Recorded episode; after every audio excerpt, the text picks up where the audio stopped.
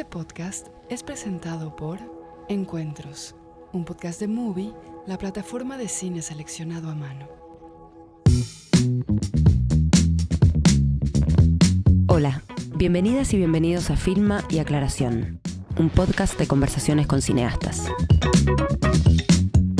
En el episodio de hoy hablamos con Santiago Mitre, director de El Estudiante, La Patota, La Cordillera, Pequeña Flor y la nominada al Oscar Argentina 1985.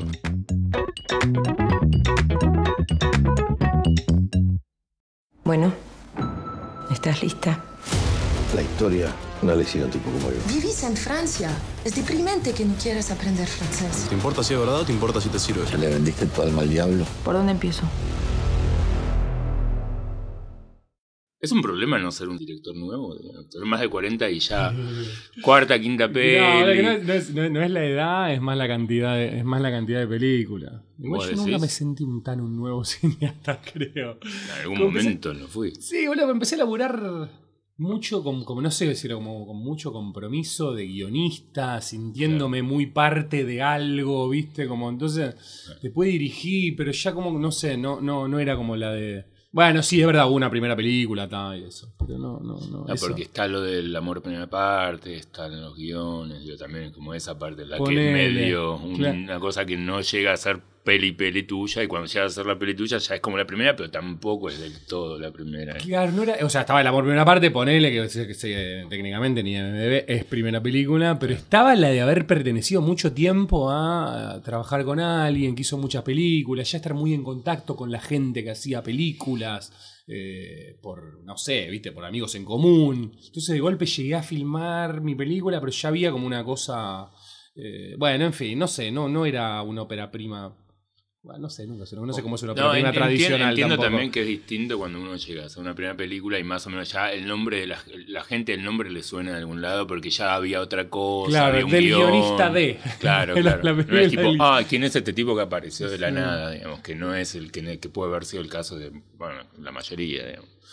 Porque los tiempos, para déjame pensar un poco. No, los- igual nadie los- aparece de la los- nada. Bueno, de la nada para el público, para, para la Sí, prensa, claro, todos los, todos los, generación nuevo cine argentino aparecieron de la nada, supongamos. eh. Más allá que alguno era el hijo de, otro era el amigo de, no sé qué tal. Sí, sí. Bueno, me acuerdo que cuando empezaron tipo los 90 y largos, los que empezaron en el fin de los 90, había pocos que sabías quién era, ¿viste? Que eso en general eran todos pibes que no tenías ni idea. Pero un pasaba tipo algo- trapero, tipo... Pasaba algo que ya no pasa más, que estaba bueno y que era interesante, que era los, los cortos. Empezaban a construir Claro. el mito de un director, ¿viste? Claro.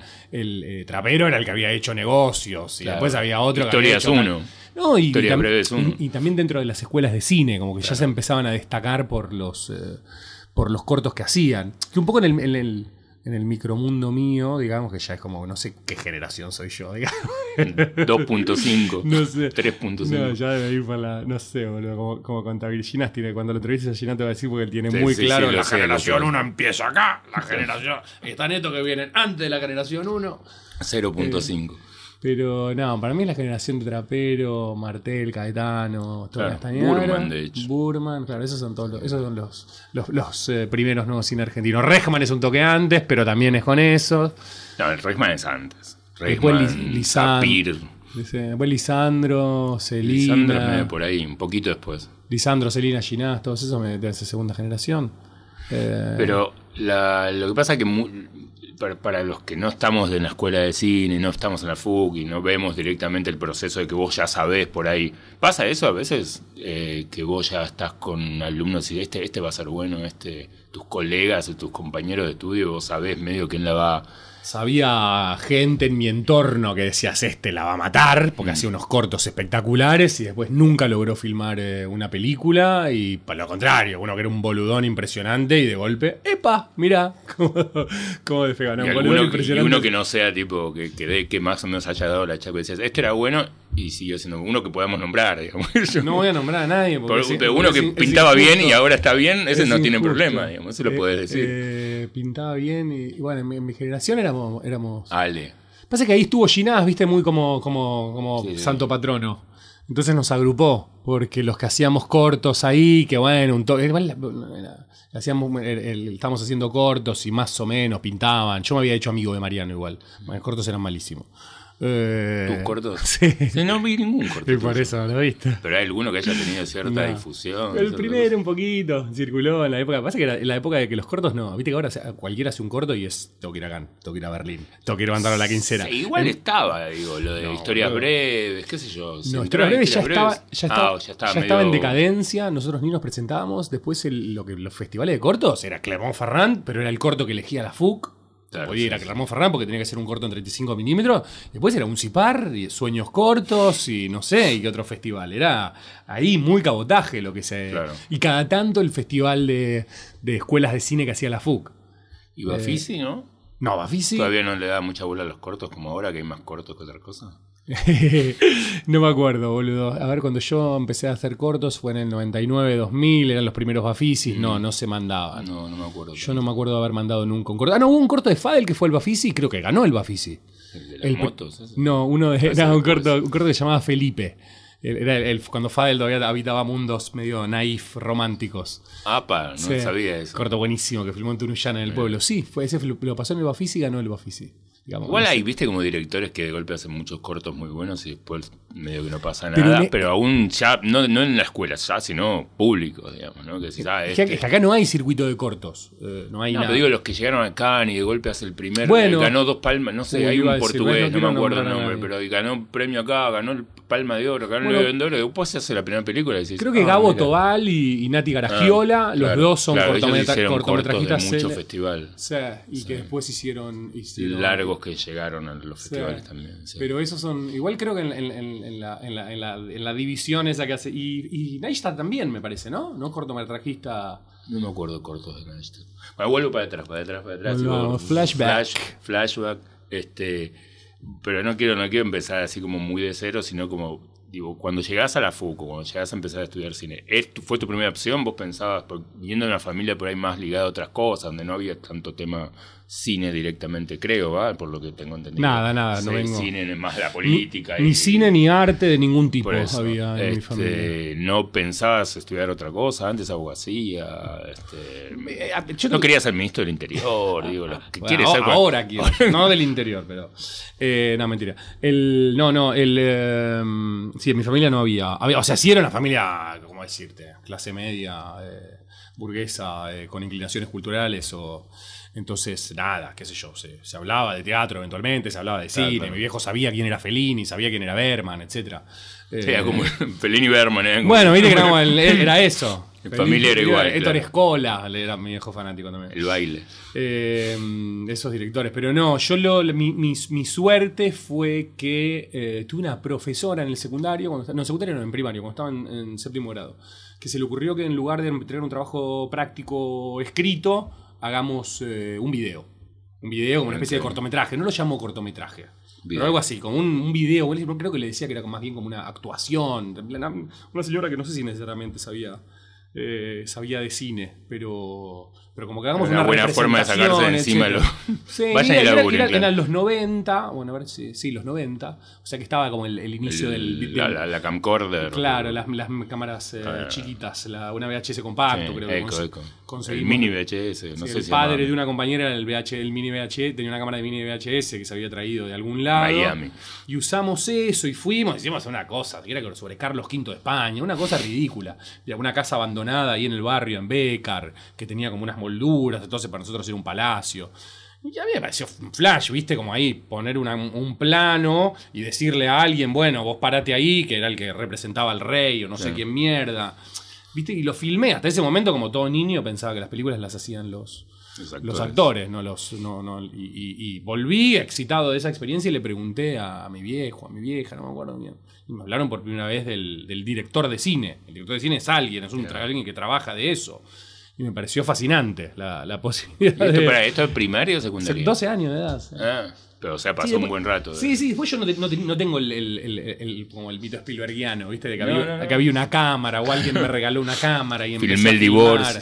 No, no, no había, no había ninguna cámara en mi casa. Claro. Entonces me quedó la idea de, de hay un trabajo que es ser director de cine y hay algo que me gusta hacer que es ver cine. Claro, Entonces, esa es la pregunta paralela. ¿Veías peli, eras como de ver peli a normal o medio de esos que ya tus compañeros de escuela decían, uh, qué plomo, Mitter es el que se pone a ver películas todo el tiempo? el plomo. Sí, boludo. Empecé a, empecé a ver películas mucho a partir de los. Ya ser mi amigo del, del videoclub y que me recomendaba sus películas, mi viejo que me tiraba alguna data. Nosotros vivíamos en, en zona norte, en Becar, así que hacer la excursión a los, a los cines del centro era, Claro. lo hacíamos cada tanto, pero lo hacíamos. Pero empecé a leer revistas de cine a los 14, ¿viste? Ya me compraba el amante y eso, como. eh, me fui volviendo medio. Un niño cinéfilo medio plomo.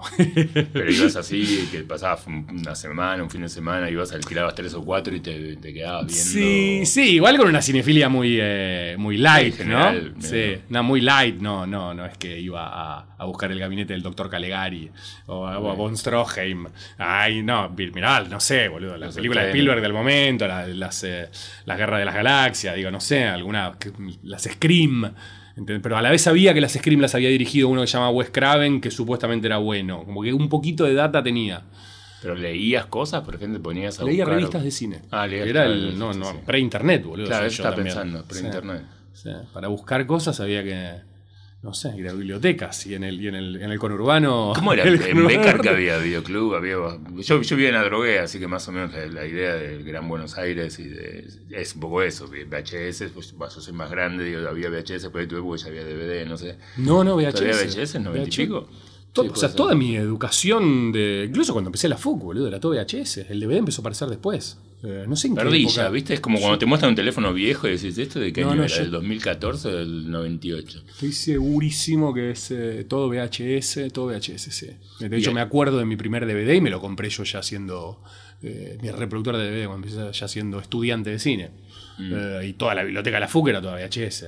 No, videoclub de barrio, boludo, normal. Un tipo que estaba ahí. Había, después con el tiempo, descubrí uno que quedaba cerca de la estación de tren de San Isidro que tenía catalogado por directores. Wow, viste, era, era como un flash. Tenía de golpe el- la, la pastillita de Abel Cables, Ferrara. ¿no? Televisión por cable. este, Pero no tenía nadie que me marcara mucho, ¿viste? Como entonces Claro, las sí, cosas. Entonces Auto- no era. Autodidacta. Sí, entonces era lo que leía en alguna, en alguna revista La Amante, que tampoco estaba suscripto, me compraba cada tanto. Claro.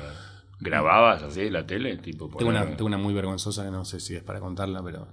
y ya ahora algo. Pero eso, eso- eso es mi, mi pequeño cinema de paradiso eh, onanista. Porque grababa escenas porno de las películas. Eso sí, con una cosa. Entonces me grababa y tenía un VHS así que era como el coso con, la- que con momento- escena. En un momento aparecía una escena, una teta, ¡pac! Y la grababa. Está bien, me es encantaría, buen- me tenerlo eso, pero No está, fue- no, no tengo ni idea. Se perdió en alguna mudanza, en algún momento en la vida, pero eso fue el, eso era lo único que grababa. Películas no grababa, ¿no? ¿Y en qué momento empezás a pensar, bueno, por ahí me pongo a estudiar esto, sale algo en esto? Es que muy rápido, ¿eh? A los 13, 14 años ya tenía Ah, o sea, en la cabeza que era. entonces. Sí. Ok. Tu- Tuve un momento de duda, como pasó en. eh, como le pasa a todo. A toda persona en formación, que me copé con un profesor que tenía muy bueno de biología en el colegio, entonces empecé- pensé que quería hacer, estudiar biología o algo vinculado a eso, pero me duró muy poco, creo que cuarto y ya en quinto año cuando tuve que empezar a, a definir o me apretaron para, para empezar a definir, eh, ya fui a, a- a la carrera de cine. De hecho, me acuerdo en quinto año fuimos tres compañeros a, a la noche a inscribirnos al ENERC, eh, porque en ese momento, viste, era había que hacer cola, una, una campe para, para Ah, llegar sí, a anotarte no al ENERC. sabía. Sí. Era, era ¿Y una- el examen, todo? no, Ah. el- el- hice el curso de, el curso de ingreso, me, nada, me, metí- me- me fui a vago, eh, conocí a una amiga que estaba estudiando en la FUC, me quemó la cabeza con la FUC, fui a conocer la FUC y me quedé muy impactado y nada, eso convencía a mis padres de que ese era el lugar indicado, así que abandoné el curso de ingreso del ENERC y me fui y arranqué derecho en la FUC. ¿Y qué hacías? ¿Ibas y venías desde Becar hasta.? Oh, ya se habían mudado. Sí, hoy venía. No, toda la carrera de la FUC la hice viviendo allá. Y después incluso trabajando en la, en la FUC, así que era trabajando en el departamento de edición. Y digo, quedaron proyectos de pelis que en algún momento empezaste a escribir, creíste que ibas a hacer y nunca hiciste, por ejemplo. Sí, tengo un guion, tenía dos, dos guiones eh, que eran bastante parecidos, pero como una cosa de... No sé cómo te me da un poco de vergüenza también explicarlos, pero eran eh, como una fascinación por mi momento de la vida, ¿viste? Como con un deambular. Entonces eran como una, una- noche de año nuevo y un grupo de personas intentando encontrar una fiesta adecuada. Y era como una especie de esperando a Godot, pero como una cosa de. que era una. era divertido ahora que lo, que lo recuerdo. Pero bien. no. nunca llegué a, a- Nunca se llegó a terminar. De hecho, lo escribí con mi primo que estudiaba letras, que mi primo era, en ese momento éramos muy cercanos. Eh, y lo empezamos a escribir, nos juntábamos, era fascinante la idea de empezar a. Pero. Esto Eso ya antes, antes de empezar en la FUC, digamos. No, primer año de la Ah, FUC, ok. suponete. sí. Que eso es lo bueno que tuvo la FUC para mí. Como entrar, entrar y muy rápido ver que personas que habían estado ahí muy poquito tiempo antes ya estaban haciendo películas, que esas películas se veían, que, es- que hacer una película no era una cosa, viste, que tenía que ir y darle a un productor, que te iba a decir no sé qué cosa, y que te iba a poner tales actores. Medio como que se podía hacer una película fácil. No fácil, digamos, como que se podía hacer una película con, con- no, con los, no con los recursos que uno eh, había imaginado antes, Sí, ¿viste? sí. Era como todo un poco así, ¿viste? Entonces eso era muy motivante. Sentir que uno de alguna manera estaba entrando a ese espacio en, en- en ese momento. Que supongo que a todos los que empezamos a hacer cine, empezamos a estudiar cine en esa época, era algo que nos, que nos debe haber dado eh, adrenalina, ¿viste? Que la posibilidad de hacer está ahí. Y también la idea de encontrar otra gente igual de bizarra que uno, ¿no? Eh. De. yo había descubierto como, o- o- como, como entrada fácil a la, a la cinefilia a Hitchcock. Claro. Me había, había un amigo de mi viejo que nada, tenía una casetera y decía, cada tanto veíamos películas en la casa de él y habíamos visto Vértigo. Yo me volví loco, no entendía, ¿viste? me parecía como un nivel de complejidad eh, máximo. Y la verdad que todavía lo es. Punto. Eso que descubrí ahí. Y caí una vez eh, con Intriga Internacional. Y no, no pasó. No pasó el filtro. Eh, ¿Y, y cine argentino veías o empezaste a ver ahí o, o por el amante, no sé? o Sí, por- veía, siempre vi cine argentino y me gustaba el cine argentino. De hecho, cuando entré a la FUC, nada, empecé a escuchar las opiniones sobre algunas películas que a mí me gustaban, que eran como, no te puede gustar eso. Imagino Mariano, tipo. No, no Mariano necesariamente, había como algo de, de, bueno, el cine argentino está renaciendo, qué sé yo, se está rearmando a partir de otros parámetros estéticos, viste, no sé, el realismo, no sé, cierta construcción de, del montaje distinto, viste, si decía, no sé, no sé qué película, a mí me gustaba No habrá más pena ni olvido, me parecía un peliculón. Y de golpe te miraban como, ¿cómo te gusta No habrá más pena ni olvido? No, no va. Historia oficial. La historia oficial me parecía buena. No, no va, eso no va. Eh, o al- qué sé yo, me gustaba también alguna. Eh, al- algunas de Aristarain, pero no las que ahora todo el mundo dice que son buenas de Aristarain. Me gustaba Martinache, Martin ponele. H. Y Eh, Fabio, creo que Fabio me embolaba. Me habían, me habían intentado hacer ver La de eh, los 70. el, el- ¿Cómo se llama? La del Nazareno Cruz. No, Yo al día de hoy te digo, para mí no me termina de convencer. A No, mí me- es yo una no sé. peli que no, no puedo. No soy un. no, o sea, te- no soy un enamorado de Fabio, digamos. Mm. No, no, no, no voy a. Me, me Ah, cuesta muchas peleas en ámbitos eh, eh, ci- cinéfilos, pero no, no soy un enamorado de Fabio para nada. Me encanta Gatica. eh, no, igual yo de Gat- Gatica la pondría entre, Sí, sí, entre sí, las mejores películas de la historia del cine argentino. Igual por no, no solo por la película, sino por el momento en el que la vi, por lo que me había empezado a entender lo que significaba Fabio. Creo que además Gatica fue como una vuelta de Fabio al cine después de un montón de tiempo. fue como un. Me volvió loco Gatica a mí. eh, y la todavía me acuerdo diálogo de memoria, creo. Si les gusta este podcast, pueden seguirnos en Spotify, YouTube o en donde estén escuchando este programa. Para más contenido los esperamos en nuestras redes. Nos encuentran como arroba filma y aclaración. Este episodio es presentado por Encuentros, un podcast de Movie y La Corriente del Golfo Podcast, donde voces destacadas del cine y la cultura de Latinoamérica se reúnen para pensar sus métodos y procesos. Son conversaciones informales de aproximadamente una hora entre colegas que comparten el amor por el cine y reflexionan sobre el oficio, sus influencias y sus experiencias personales. Encuentros cuenta con tres temporadas y episodios especiales, con la participación de Gael García Bernal, Dolores Fonsi, Mercedes Morán y Rodrigo Moreno, entre otros. Disponible en todas las plataformas. Yo el otro día estaba viendo, por una cosa que estoy escribiendo, Los Traidores. Y pensaba hasta qué punto, se- digo, es una peli como, poli- como de las pelis políticas y narradas con cierta eficacia americana, si querés, setentosa. Es una peli que, que tranquilamente se podría. Y no sé por qué me hace acordar un poco al estudiante o a la cordillera o a. El estudiante es. Yo no sé si vos la habías visto en ese momento, pero es muy parecida.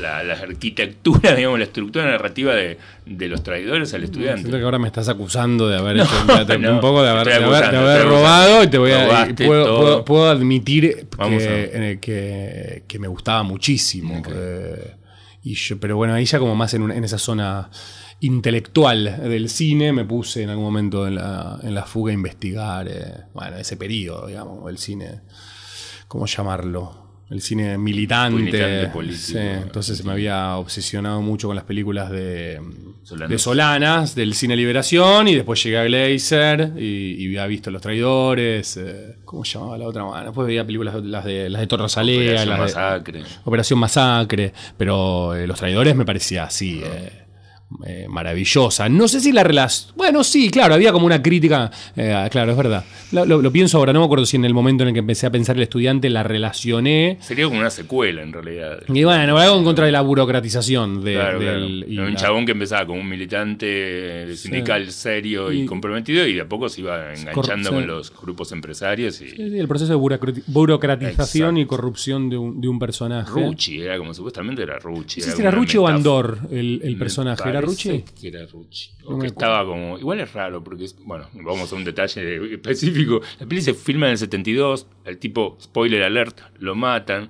Este. Y a Rucci lo matan después. Lo matan en el 73. Hay algo como ahí Eso, que. no- había una idea del, del, de- del sindicalista peronista que tra- transero, digamos. Sí, sí, sí, digamos. sí, Él como era militante del ERP. Era bar. Igual más allá de la postura. A ver, con, no, no la postura. Las esas películas supuestamente eran concebidas para. Bueno, Sí, sí, generar sí. un efecto eh, militante. o- Sí, sí, sí. eh, era buena. No, Era, buena, y- era buena. Y, Estaba no bien. perdió, y no perdió nada, boludo. La ves hoy, tiene una, una furia que de golpe ves esta Operación Masacre y no, Operación No Masacre perdió mucho, quedó vieja. sé yo. Pero- bueno, no, y la, boludo, la, la- la de Solanas, eh, La Hora de los Hornos, es de un modernismo. Sí, sí, sí. También imperecedero, impresionante. Esa película es una, es una maravilla. Pero es bueno que esa, digo, esa época, de la- ese cine argentino de los fines de los 60, 70, que por meterme en alguna de las discusiones que es del nuevo cine argentino, que es que se criticaba de que no hablaba de política, no se metía en temas este, importantes. Estoy citando una línea que ya conoces cuál es. Sí. Este, y de golpe aparece, bueno, el estudiante y la cordillera y, y, y esta y Argentina.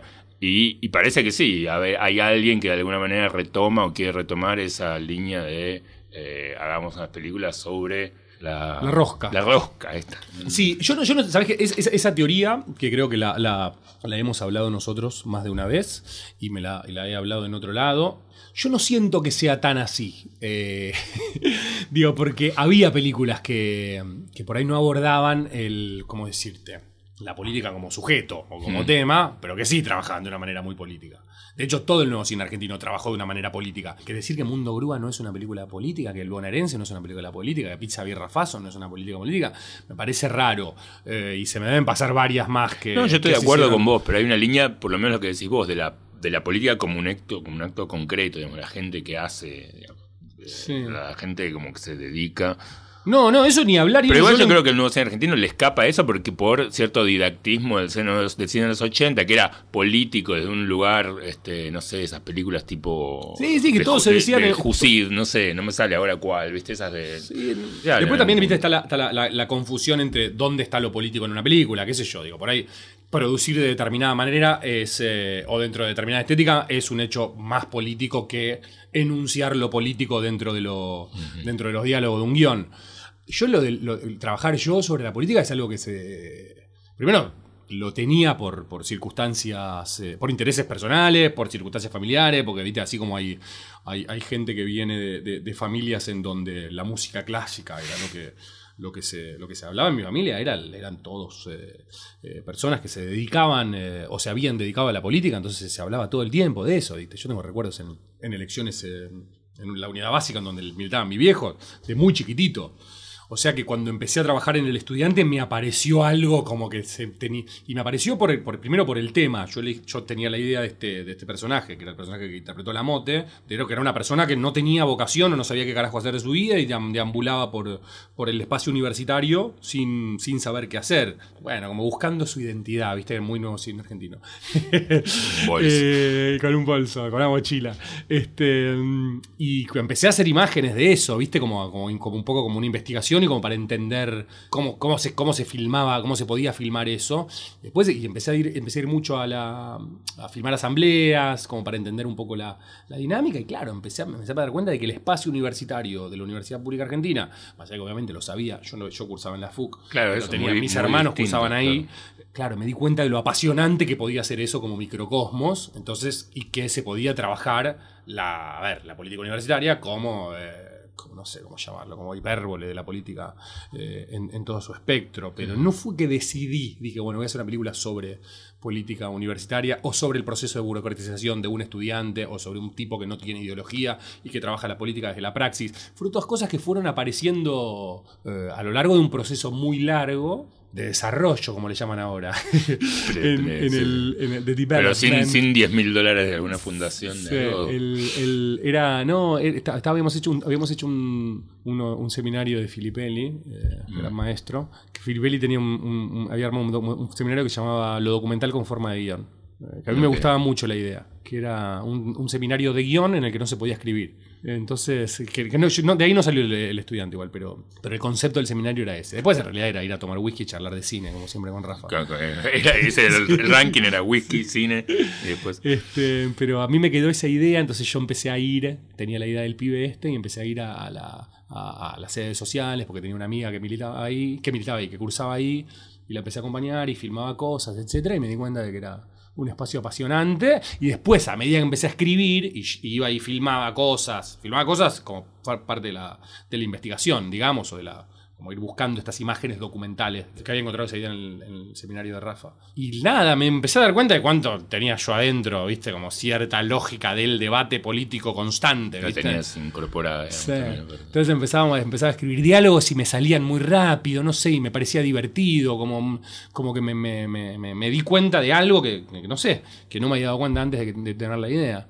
Eh, O sea, que empezás a filmar en la facultad sin saber que la película va a no. ser una película. O ya cuando empezás. No, eso, eso- eso- eso era como la construcción del guion barra empezar ir a la, Como- ir a la ah, universidad. como pruebas. sí, como hacer pruebas. Luego, en un momento, le conté a, Mar- le conté, le, le conté a, dos, a dos otras personas la, la idea. Hubo una que me dijo, no, eso no va a funcionar para ningún lado. Un gran productor.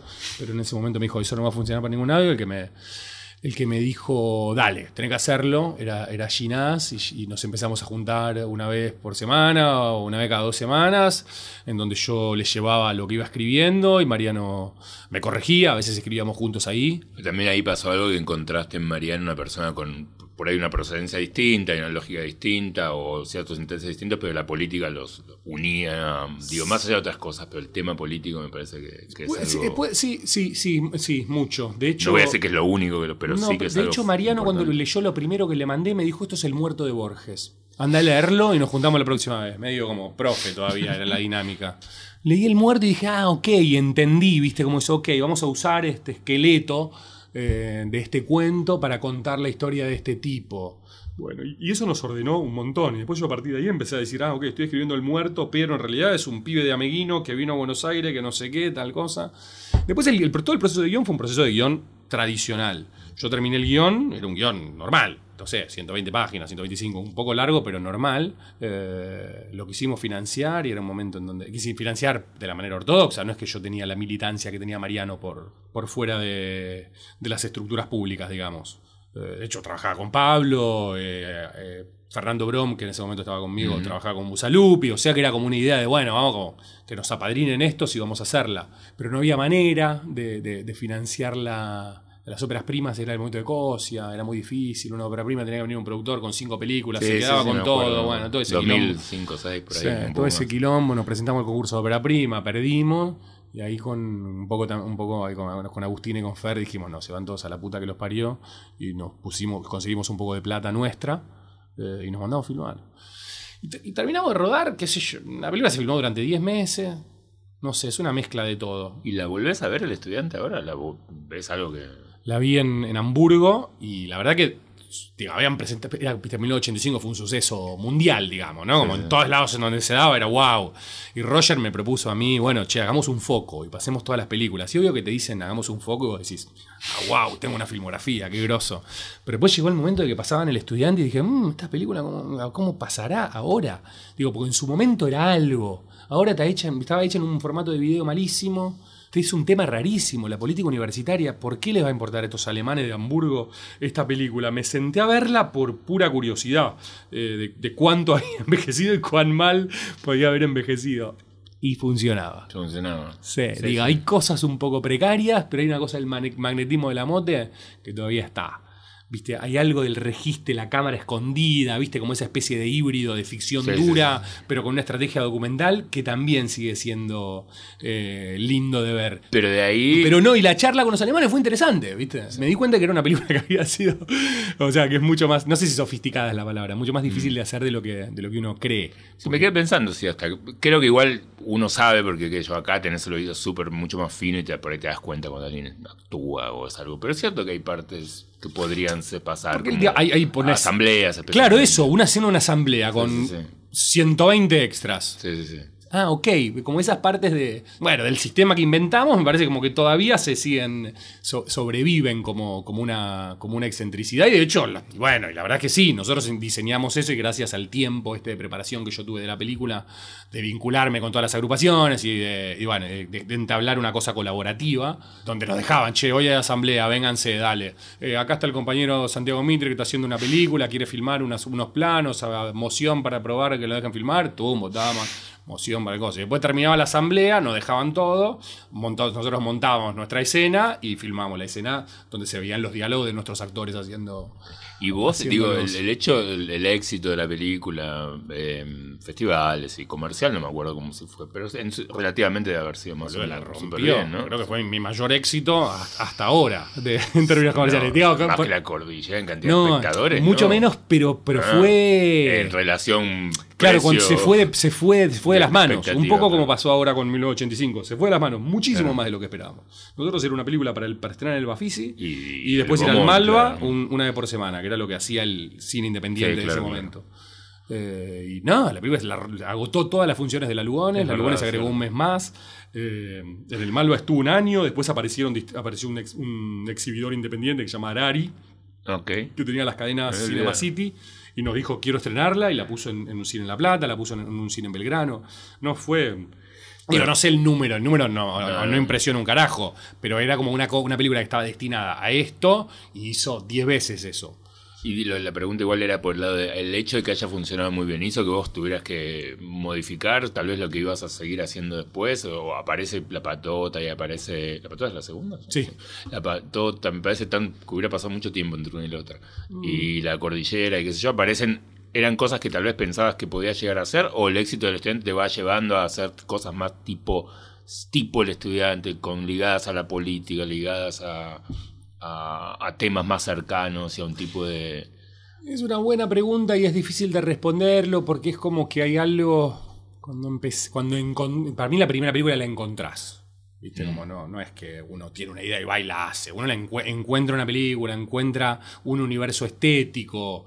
Quería seguir trabajando sobre eso, ¿viste? Sobre la idea del compromiso político, qué significa eso, y apareció Kuchevaski con la idea de la patota, que en principio la idea de la patota no era una, no era una película para mí. Era, me dijo, mirá, yo tengo esta idea de que te hacer una remake de esta película. Yo, a mí Kuchevaski en ese momento era como ah, el, el cine comercial, el cine de Telefe. Claro, claro.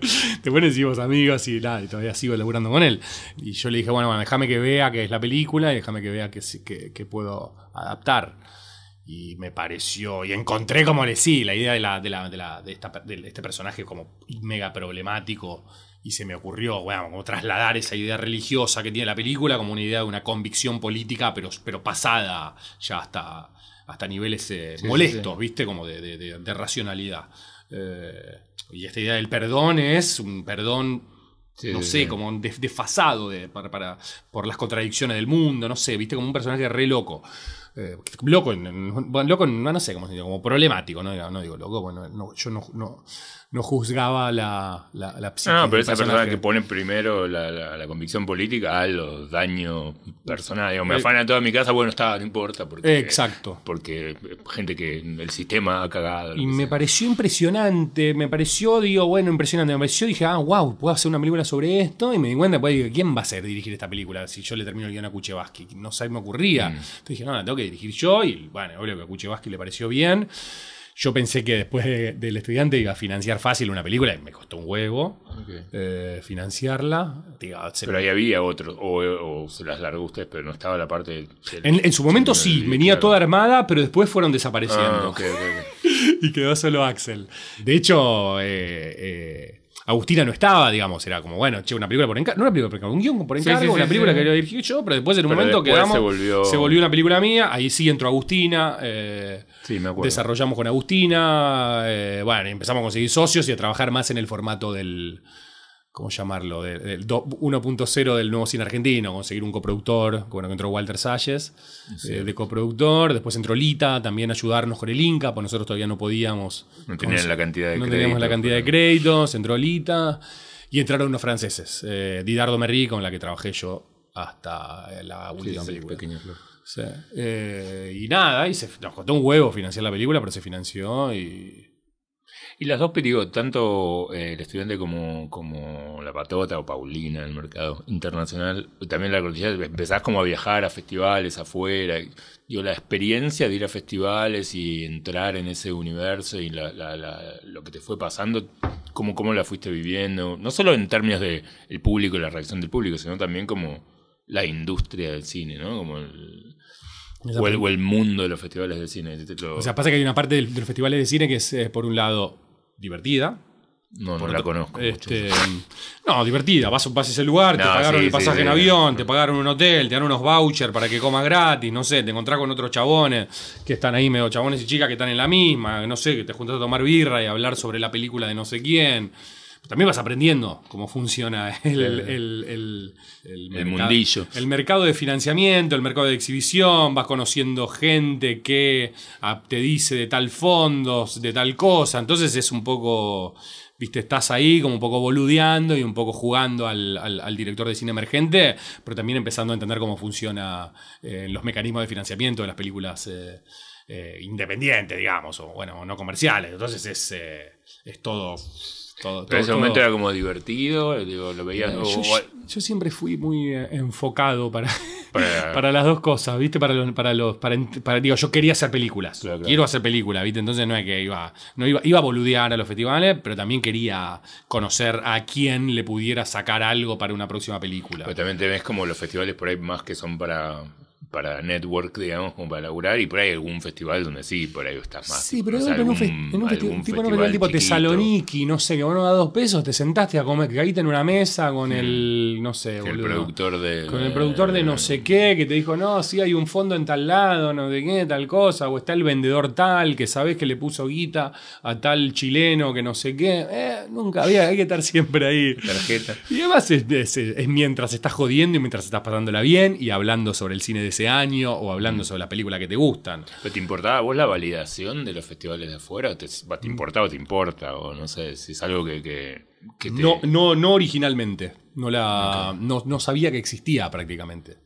Eh, cuando hicimos El Estudiante, nosotros era una película para el Bafisi. Digamos, yo veía que las películas se pasaban en el Bafisi, punto. Entonces yo quería que mi película se pasara en el Bafisi, nada más.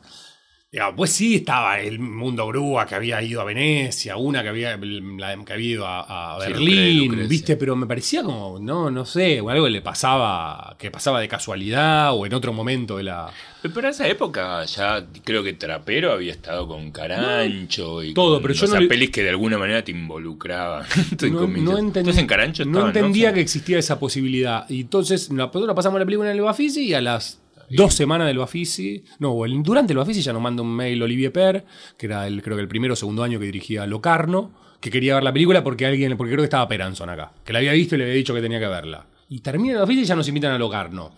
Yo dije, ah, ok, y a mí ya se me empezó a ir la cabeza, como, ah, wow, esto es, o sea, se, se puede, se puede hacer esto, como...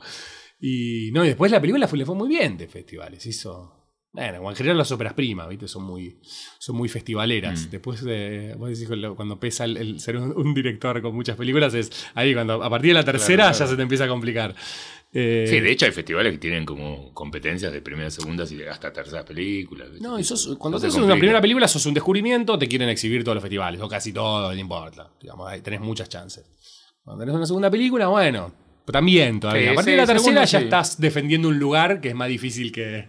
que Depende ir- cómo que venga, el, cómo venga la evolución de la primera a la tercera. Si es involución o si, o si se mantiene. O sea, puede- depende, depende de muchas cosas. Por supuesto. Pero nada, no, descubrí los festivales de cine ahí. Es verdad que Trapero, que es el más eh, hábil eh, productor, eh, director de. y en- en- no, no- no digo, no digo peyorativamente orden No, no, de precio. Es como un tipo que, que piensa el, el- el negocio de la película como nadie. Eh, creo que Lisandro debe ser el otro que, que- que tiene esa habilidad. Pero bueno, yo no, lo- no, no, no es que, digo, nunca pensamos que el estudiante podía se mandarse acá. Ni en pedo. Después, cuando hice el estudiante, giré por muchos festivales. Y todos te dijeron, ¿por qué? ¿Por qué No, no, empezaste? sí, te- me, me lo dijeron, porque no? Bueno, no, no sé. Ni- No importa, porque igual fui al Logarno, que, que Claro, está- claro, que- que claro. era muy bueno, y a Toronto, eh, como que estaba, el New York Film Festival, había, había tenido un recorridazo. Pero después ya con la segunda sí, era Ahí como, tenés que ir a a- Cannes, claro. tenés que ir a Cannes. Dije, a mí también se me metió esa semilla. Y esa es una semilla que se te mete y es puro sufrimiento. Sí, sí, sí, me contaron. Este, tenés que ir a Cannes. Entonces yo ya empecé a filmar y se me retrasaba el rodaje y decía, "Mm, pero no voy a llegar a Cannes. ¿Y por qué? La concha de tu madre.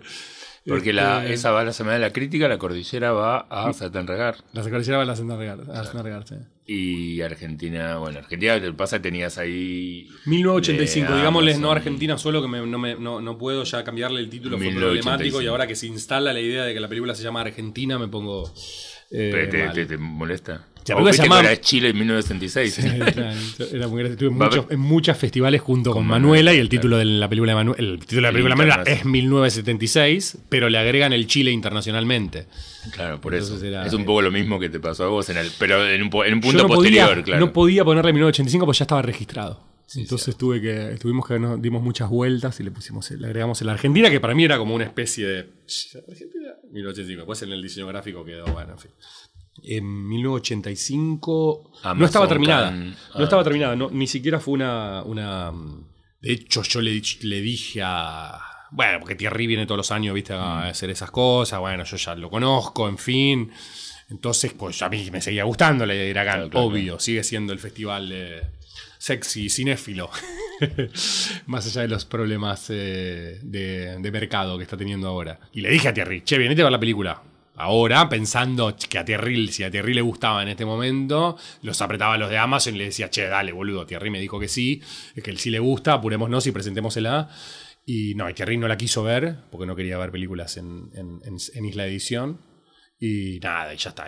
relajamos el proceso a, a lo normal y fuimos directo a, aplicamos directo a Venecia. Y por suerte la, la- la agarraron así. Todavía te falta la experiencia de competencia de Cannes. Me falta y me encantaría que, que, que- pero son esas cosas. Bueno, tuve la experiencia Oscar, qué sé Claro, yo, por eso, por eso. es ¿Cómo- claro, generalmente, sería la- la- generalmente el, el tendés a hacer, tiende a ser 15, tipo quincena o semana o que yo, Venecia, competencia de Cannes y el Oscar viene ya para, para- perdón, lo voy a decir en tu- para la mediana edad. para la edad tipo de Puenzo, de Campanella, la gente que va al Oscar, tipo gente grande. Esta es la primera vez que va al Oscar uno que de 40. Ah, Cibrón debía tener mi edad cuando fue con relatos, ¿o no? Eh, Ah, puede ser. Sí, puede creo que sí. El para que igual estamos diciendo. Sí, lo de la competencia de Cannes me encantaría. Pero bueno, qué sé yo, ya está. Llegaste, yo, yo ya llegué a un momento. Suena no, para nada superado y siempre es un, un- honor tener el reconocimiento de cualquier eh, ámbito de valoración cinematográfico, sea el que sea. Pero no trabajo más para un festival, ¿eh? No, no lo, ya está. Tra- trabajo para hacer la película como hay que hacerla y que se termine y bien, de la mejor manera que yo pu- que pueda, de la manera más parecida a la que yo quiero y que después la película se presente de la manera en la que los productores, los distribuidores y las personas que saben comercializar las películas decidan que hay que comercializarla. Pero eso no lo decís hoy, pues estás un poco harto de todo lo que pasó con el Oscar y cansado, y, pero por ahí, por ahí en un año, año y medio decís, y la verdad, No, que yo- ahora- a ver, después yo un año y medio sentado, escribiendo, otros seis meses filmando. Yo que voy yo- a ver, en mi sueño para, eh, frívolo, o te puedo decir que Licon me encantaría ir al- al- a, a caminar por la alfombra roja de Cannes y me encantaría que la película esté lista para eso. No voy a apurar nunca un proceso para eso. Eh, Ok, ok. ese- eso es algo que ya aprendí, no lo aprendí con, con 1985, lo aprendí con las películas anteriores, en donde sí me apuré, en algunos casos me salió bien, en otros un poco peor. Pero bueno, no, eso me parece que es eh, a cualquier eh, joven cineasta que esté iniciando en el cine, no apure el proceso de su película por llegar a un festival. Hay otros festivales que igual lo van a recibir y, va- lo van a hacer feliz. No empiece en Sí. octubre, noviembre. este, te voy a tener que llevar a Argentina 85. Yo sé que te que ya está, ya Vive llevas un año, Sí. dos años, tres años. Em, ¿Estás a tiempo todavía de hacer? Esto parece como la pregunta que le hacen los jugadores cuando ganan el mundial y le dicen, ¿caíste todavía? ¿Caíste lo que hiciste? ¿Sabes que ganaste un mundial? Bueno, un algo medio así, tipo, ¿todavía podés distanciarte todo el proceso y la experiencia o todavía estás No, muy- todavía no. Todavía estoy adentro y estoy. Es, es, es una experiencia casi traumática, ¿viste? A pesar de la.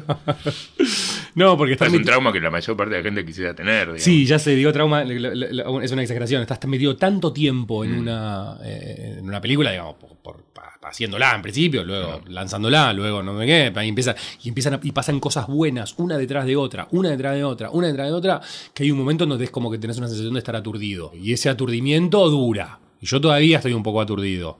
Y el aturdimiento dura con, viste, como que de golpe te empiezan a llegar propuestas bizarras de, de- de- de productores, viste, que vos decís, ¿qué? ¿Me está llamando este chabón a mí para que haga esto? ¿Por qué lo voy a hacer? No entiendo, viste, estás como en un. Estoy todavía como en un estado de aturdimiento en el que no tengo claro cuál debería ser eh, mi próxima movida, ¿viste? Porque obviamente lo que pasa cuando accedes a ese, a ese lugar, qué sé yo, que supuestamente te dejaron entrar, qué lindo, bien, bien- bienvenido a Hollywood.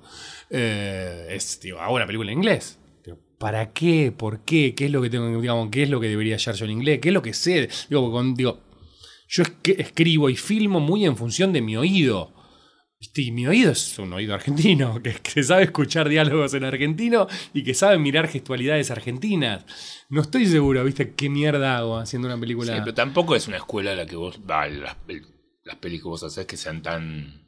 Tan. de una poética tan poco cercana a la del cine norteamericano, digamos. Ahora, Este, si, si, si llego a encontrar un- una, una- una película que me, de golpe aparece un productor y me dice, mirá, este, este guion, Santiago, lo veo, me parece fascinante, sí, es dirigir y es entender, bueno, qué sé yo, las, las, las problemáticas, especificidades que necesita esa película, pero... Y lo podría hacer, de hecho, bueno, me gustaría... en Francia con bastante. me gustaría vivir la experiencia de hacer una película en inglés eh, para el mercado gringo, mercado inglés, mercado que sea. Me gustaría. Como parece que también hay algo de hacer cine que, que es eso, es, es atravesar determinadas experiencias de, de- de cómo hacer o de cómo se hace. Y esa es una de las experiencias de, bueno, que yo toda la vida vi películas en, películas en inglés, ahora de golpe puede pasar. Pero ¿Lo voy ¿cuál a es- hacer? No lo sé, digo, ¿Cuál pero es puede como pasar. el feedback que tenés de la tipo Muschietti o, o Cifrón, de gente que está ahí o estuvo ahí y la pelea, pum, mayor, peor suerte, que es tipo, hacé lo que está buenísimo o no, que. Mira, mismo, más no que sé. de- de- con, con, con Tapián, más allá de que lo conozco hace muchos años y trabajé con él, no hablé del tema. Eh, hablé más con, con algunos de los mexicanos Claro. eh, que me que, aconsejan y advierten ya de- con sus Oscars atrás. claro, como, claro. como diciéndote, mirá, joven, Joven cineasta. sudamericano. Ten ahora- cuidado de- Ten cuidado con esto. Ah, en principio, que, que es, lo, es lo que, lo que te pasa. Te diría cualquiera, digo, ¿no? Sí, lo, siempre lo que te pasa cada vez que vas accediendo a un grado mayor de responsabilidad económica. También. Digo, porque eso pasa, ¿viste? Bueno, de golpe haces una película de 15 mil dólares, después haces una película de 300 mil dólares, después haces una. digo, no sé, eso es responsabilidad. Cuando vos tenés más responsabilidad, tenés más socios. O gente que está más enfocada y mirándote cómo haces tu trabajo. Cuando tenés más gente mirándote cómo haces tu trabajo y tenés más responsabilidades, se están metiendo más y te están auditando más. Entonces ahí es cuando empezás a perder control y, y decisión. O ese es el, el riesgo, digamos. que que- hasta ahora tenés hasta ahora lo aún con Amazon y con todo esto. Totalmente. lo Ninguna película mía tiene eh, eh, errores que no sean míos, digamos. Eh, ¿Y series? no, todavía no me, no me, no me llegó el momento, creo. ¿no? Mientras- tenés la sensación de que en buena parte de la gente se está corriendo para eso y está haciendo ese tipo de cosas por una cuestión nada, económico, laboral, salud, salida, salida de la digo. A ver, a mí, laburo. a mí como consumidor de, de, de- de- de imágenes en movimiento, me encanta la serie. Eh, no tengo ganas de estar un año y medio metido en eso, tres años metido en eso. Viste, un rodaje de ocho meses, siete meses, ¿no? Y un rodaje de cinco meses implica tener ocho guiones que estén trabajadísimos, tener que trabajar sobre 8 guiones, ya trabajar sobre 120 páginas es muy difícil. Trabajar sobre 600 debe ser dificilísimo. Bueno, pero vos tenés sí o sí que es algo escrito por vos. Bueno, pero si no lo escribiste, lo estás supervisando o estás trabajando con las personas que escriben. O sea que tenés que estarle encima y a esas personas les lleva tiempo. No, no, no, no, no digo que no. Prefiero todavía, eh, mientras el cine siga Claro, exi- ahora te digo. mientras el cine siga existiendo, seguir tratando de hacer películas. Te, Eh, te digo como un margen, digamos, lo de Argentina tiene un, un margen para decir, bueno, todavía puedo. me- Estoy, me estoy, estoy trabajando en. O sea, las dos cosas en las que estoy trabajando son dos películas. Y quiero, y quiero enfocarme en eso. Y, y nada. Y, creo que toda. y creo que a la vez está, ahí está el, el proceso, el proceso inverso está sucediendo ahora. Que es que las plataformas se están dando cuenta de cuánto importa el cine. El cine como espacio de exhibición. Eso lo leí, eh, leí que está volviendo esa discusión. Es, es, eh, digamos, la plataforma con la que trabajé yo, eh, y a raíz hace, de, lo- nuestra respeta. experiencia más otras, se dieron cuenta de que es una unidad de negocio el cine. O sea, que les reditúa. O sea, ¿por qué venderla de una sola manera si la puedes vender de dos o tres? Se dieron cuenta de que las películas se lanzan en cine y que eso les deja, eh, les ayuda a recuperar eh, algo del dinero que invierten, más que algunas de las películas que tienen, las, como las prestigia el cine. ¿viste? A haber una película que, te so- que estuvo en cartel y no la Mm. Viste, obvio. después la ves en la plataforma y decís, ah, mira, ok, esta que no llegué a verla en el cine la veo. O sea que y están comprando cines, están comprando cadenas de, de- de- de cines también, ¿viste? O y, y haciendo vínculos con, con distribuidoras. Me parece que está, e, es un momento en donde la película eh, como objeto eh, que se exhibe en el cine se está volviendo a jerarquizar y hay que, no diga, a mí que me gusta el cine y ver películas en el cine, quiero, sí, quiero aprovecharlo, porque no sé cuánto va a durar esta... Esto que decías que te dejó medio traumado la experiencia de, de- de hacer este, todo la- el proceso del Oscar y qué sé yo. ¿Qué es lo, ¿A qué te referís exactamente? ¿Cuál es como la lógica? ¿Cuál es la, la- cuál es la sensación? ¿Algo como no puedes creer lo que pasó? ¿Sentís que, que es demasiado, fue demasiado exigente? Yo veía, tipo, estuvieron, ¿cuánto, cuánto tiempo estuviste ahí haciendo todo el proceso de, de este como es wine and dine y, El- y el- y desde el- mostrar desde- películas Desde el 29 de agosto hasta el 12 de marzo. No, te puedo decir. No, bueno, está, pero digo. Después hay una parte que es la típica festivalera, ¿no? Que vas a festivales, que es la que hiciste con otras películas. Pero este, esta especie de segunda marcha. No, esta fue está esta fue como la primera. Y es La- otra, el otro award circuito, season- el es award season, como le llaman los- lógica, ¿no? Los gringos es que tienen, digamos, hay un caudal de votantes tan grande que vos lo que te- digamos, la dificultad es hacer que los, que los votantes vean la película. Entonces, para que vean la película se arman eventos. Entonces, son, son, son eventos por ahí para 25 personas, a veces para 60, eh, no sé, alguno más grande, pero para llamar la atención de la película tiene que estar eh, el director, los actores, ahí, como lo- genera- ah, participando de esos eventos para que vengan, vean la película, se sepa de la existencia, se empiece a hablar, zaraza. Entonces, para eso es, es como una especie de festival constante. No es el de antes, que bueno, te ibas ahí a Tesaloniki, tú presentabas una función, boludeabas tres meses, tenías dos semanas en el medio, te ibas a otro. Acá era constante.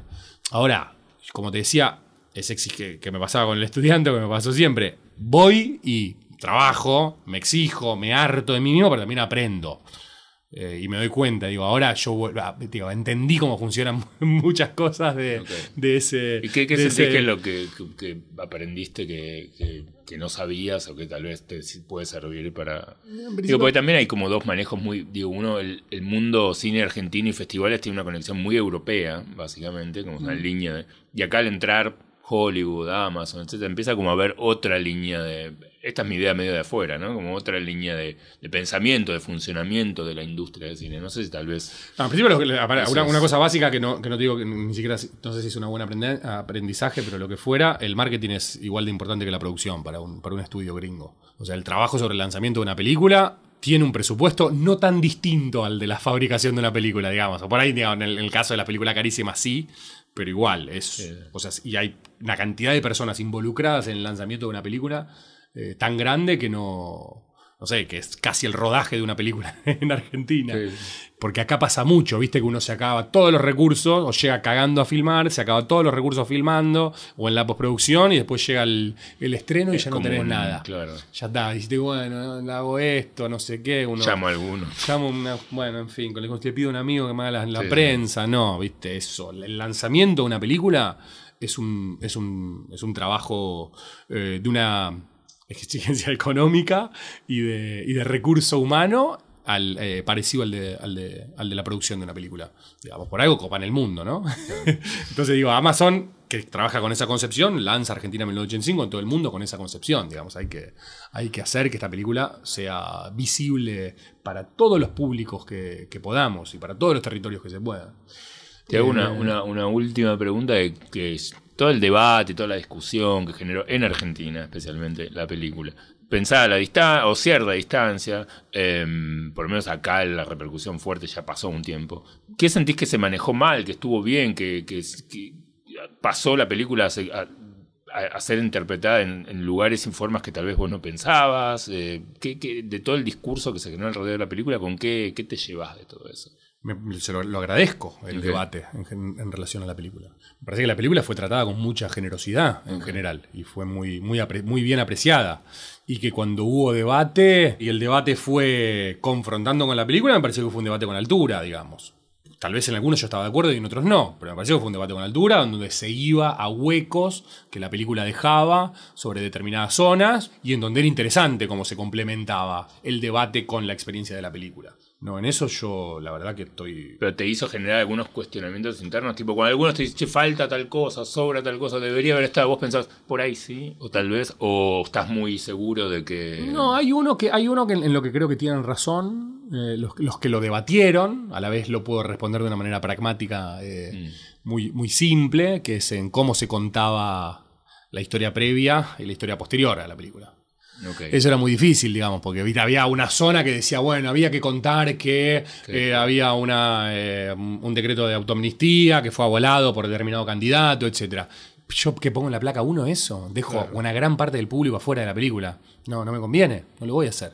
En el final, ¿qué pongo? No, y sí, acá se logró una, una condena histórica y fue el único país sudamericano que lo hizo en la historia, pero los tres años fueron todos indultados. Y no, no me conviene tampoco eso. sí, Entonces, viste, ahí yo tuve que hacer una generalización en el principio y en el final que a algunas personas les molestó. Ahora yo como cineasta, narrador o buscando la, la- la concordia en relación a este tema que buscaba esta película, no, me parece que fue la decisión correcta y no, aunque me la critican y puedan tener razón, yo digo, mira, no me pero convenía. es como, es como no me digo, convenía. Hay lógica cinematográfica que no siempre es que en una entrevista Mariano decía eso, ¿no? Como vos seguís determinado punto de vista, determinados lineamientos, no, hay cosas que no entran porque no puedes meter porque no corresponden a lo que estás contando. digamos. Bueno, eso, te- eso en relación, si querés, a la, a la- a la- a figura de, de Alfonsín. Pero eso estaban equivocados, ¿eh? Eso, eso es más eh, es más desconocimiento del tema que, no sé, digamos, que un reproche real a la película, porque Alfonsín firmó el decreto, pero no participó del juicio. Porque como Sí, una, sí. una cosa institucionalista en donde él, digamos, el Poder Ejecutivo no se mete con el Poder Legislativo. Entonces, ahí estamos. Claro, claro. No había una escena posible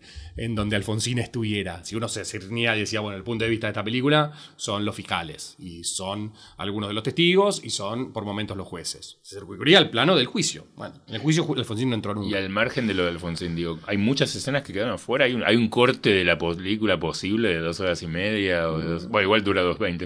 Pero no, creo que el, prim- el primer corte. tres, no sé. El primer corte era, era 2 horas 50. En- en- yo tengo una manera de, de editar eh, en donde no es sacar cosas. Es como un, un- un limar la- lo que ya está. Entonces Bueno. saco, voy sacando partes intermedias de las escenas. Saqué muy pocas escenas enteras. Eh, te diría que la- me acuerdo de una ahora nada más. Eh, podría haber un corte más largo, pero no sé si eh, sería, sería eh, claro. mucho mejor. En la cordillera sí, me gustaría en algún momento reeditarla y creo que Ah. el corte, el corte más largo era mejor. O sea, había una cadencia en, en la resolución, que no hay que resolvía lo que a los que no les gusta cómo se resuelve, resuelve, pero por lo menos ibas entrando en, está empezando otra cosa y da. Y después sí, se interrumpía siempre. Ah, pero había una La cadencia. transición era un poco más. En, más, en la este, cordillera esa me quedé- esa- esa- ahí ese, ese proceso de cierre de película fue más... eh, me sirvió para aprender también.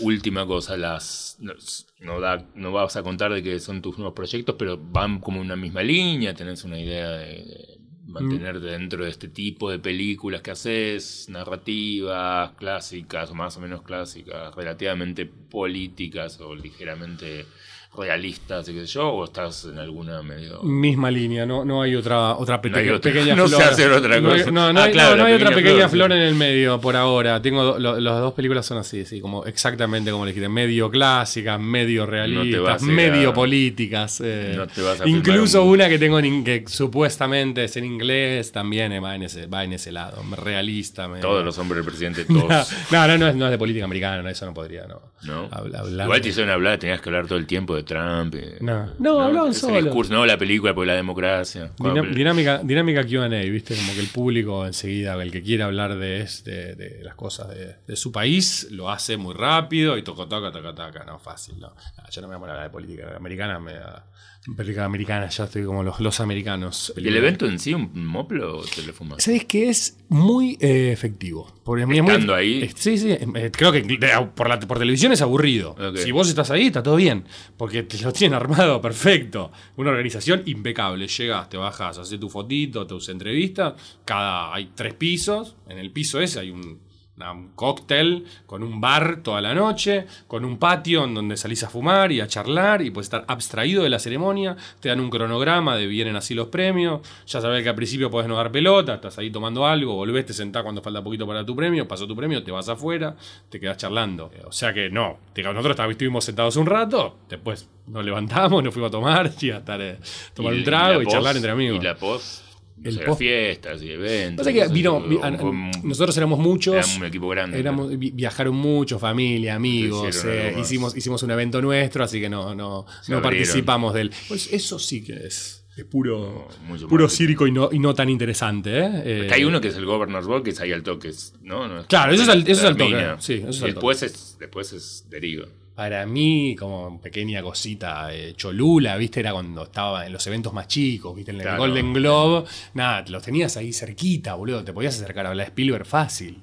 Y a Tom Cruise también fácil, que estaba ahí como productor de Top Gun. No era, era como que estabas ahí en, en un, en un cóctel sí. en donde no, no se sentían amenazados eh, por, por hordas de, de fans, más allá de que mi, mi, Claro, mi claro, era la de, la de la horda de fans. Selfie, selfie, selfie. Sí. Era che, finjo que te charló un poco, pero estoy esperando el momento adecuado para pedirte la selfie. Sí, mira James Cameron.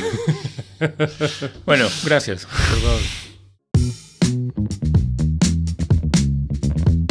Esto fue Filma y Aclaración, un podcast conducido por Diego Lerer y producido por Espacio Potencia. Producción general, Pedro Tolchinsky Prus. Edición, gráfica y comunicación, Tomás Lerer. Locución, Vera Chemerinsky. Operación, Ariel Fronte.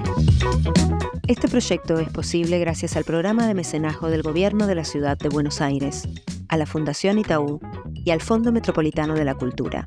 Agradecemos a Analía Díaz, a R770 y a su director Martín Signa. Pueden seguirnos en nuestras redes como arroba filma y aclaración. Este podcast fue presentado por Encuentros, un podcast de Movie, la plataforma de cine seleccionado a mano. En cada episodio, una nueva conversación. Mercedes Morán, Paulina García, Jairo Bustamante, Santiago Motorizado, Benjamín Neistat y más hablan sobre sus propios métodos y procesos creativos, contando experiencias personales y reflexionando sobre películas y cineastas que han influenciado e inspirado su trabajo. Encuentros es presentado por Movie y la Corriente del Golfo Podcast. Escucha Movie Podcast Encuentros, disponible en tu plataforma de podcast favorita.